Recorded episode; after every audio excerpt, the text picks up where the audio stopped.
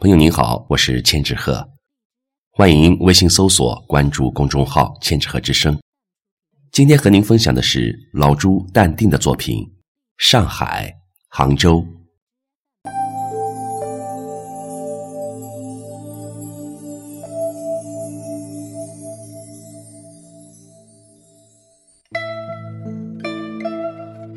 黄浦江流向天堂，不尽长江滚滚来，高铁车轮轰轰响。